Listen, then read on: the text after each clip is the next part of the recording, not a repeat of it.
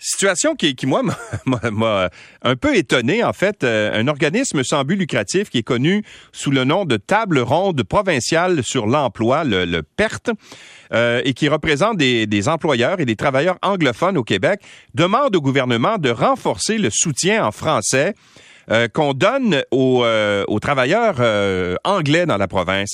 Chad Walcott est directeur de l'engagement et des communications au, au PERT. Bonjour, Monsieur Walcott.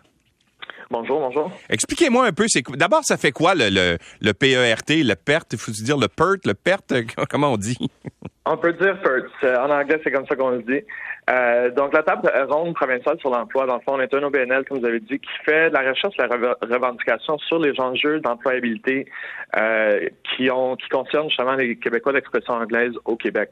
Euh, donc, on essaie de développer des politiques qui euh, aident euh, cette population-là justement à à s'intégrer, à pouvoir rester et fleurir dans le marché du, euh, marché du travail québécois. Et vous représentez, vous représentez quel type d'emploi ou quel type de travailleurs?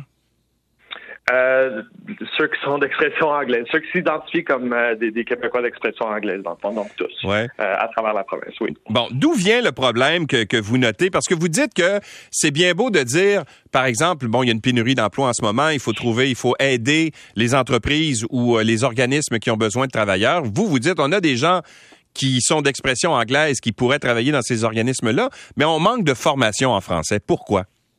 Oui, donc euh, le recensement euh, de 2016 du Canada a identifié que 66 des Québécois d'expression anglaise, en fait, sont fonctionnellement bilingues. Cependant, on a fait un sondage euh, dans un prochain rapport qui va sortir dans quelques semaines qui démontre que malgré ça, 67% des Québécois d'expression anglaise ont une perception que leur français n'est pas à niveau. et souvent, soit s'excluent du processus d'embauche ou perçoivent des obstacles à l'embauche ou à, l'intégration, dans ce cas-ci, dans les autres professionnels. Euh, donc, euh, pour être membre d'un ordre professionnel, il y a certains critères qu'on doit démontrer selon la capacité d'expression en français. Euh, si, si on n'a pas, mettons, un diplôme d'études secondaires ou un, examen de, de français du, de quatrième ou cinquième secondaire, ou si euh, on n'a pas justement de certificat, comme je disais, d'études secondaires, à ce moment-là, les gens sont obligés de prendre un examen de l'OQLF.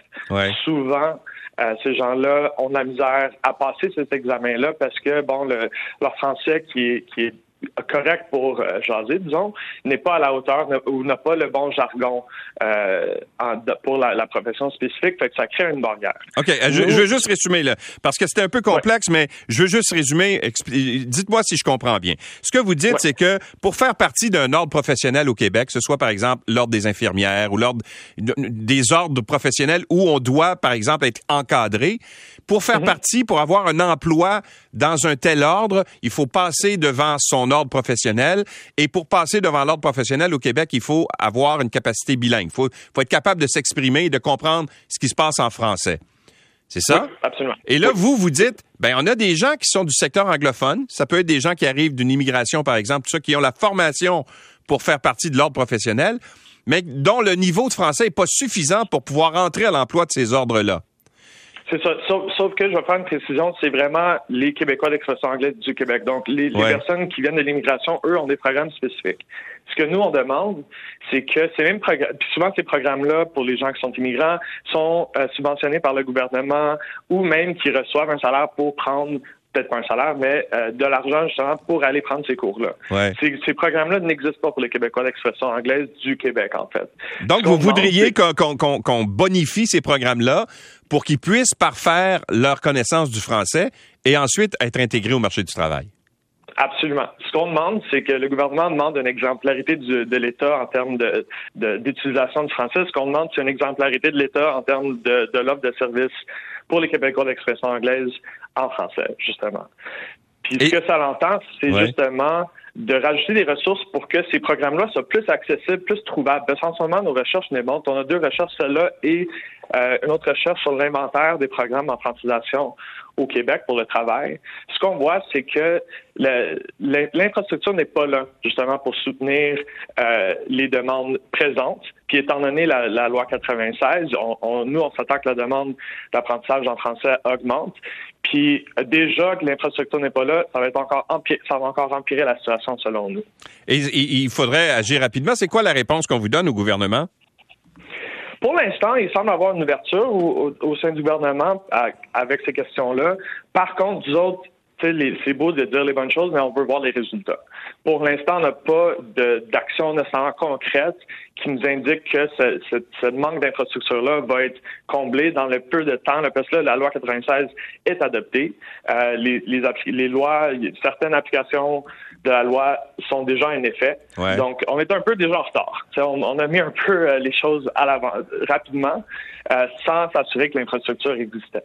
Bon, alors, ben, en tout cas, il, y a euh, quand même, c'est assez paradoxal. On voulait vous parler parce qu'on trouve ça paradoxal. Généralement, euh, ce que vous demandez, c'est davantage d'anglais. Et là, vous, la communauté anglophone, vous dites, ben, on aimerait ça avoir plus de français. On trouve ben, que c'est quand même une demande qui est assez inusitée et intéressante. ben, ce qu'on demande, nous autres, on regarde ça comme la réalité comme qu'elle est. Le Québec, il faut parler au français pour pouvoir euh, s'épanouir dans le marché du travail. Ça, c'est évident. Il y a une ouverture au sein de la communauté anglophone d'apprendre le français. Ce qu'on dit, c'est rendre la tâche plus facile. Pour l'instant, les cours de français qui existent, l'information est disponible principalement en français. C'est-à-dire qu'un apprenant de langue qui est unilingue anglophone, qui voudrait bien apprendre le français, ben l'information qu'il cherche n'existe pas dans sa langue. Ou quand, quand les informations sont traduites, sont, sont à moitié traduites. L'introduction est là, mais les informations importantes ne le sont pas. Fait qu'on demande deux choses. On demande plus d'anglais pour qu'on puisse apprendre le français dans, dans ce cas-là. c'est assez paradoxal, mais c'est quand même c'est quand même intéressant. Monsieur Walcott, la vie est complexe. Hein? Voilà, exactement. Monsieur Walcott, merci d'avoir été avec nous. Merci à vous. Au revoir. Chad Walcott est directeur de l'engagement au PERT.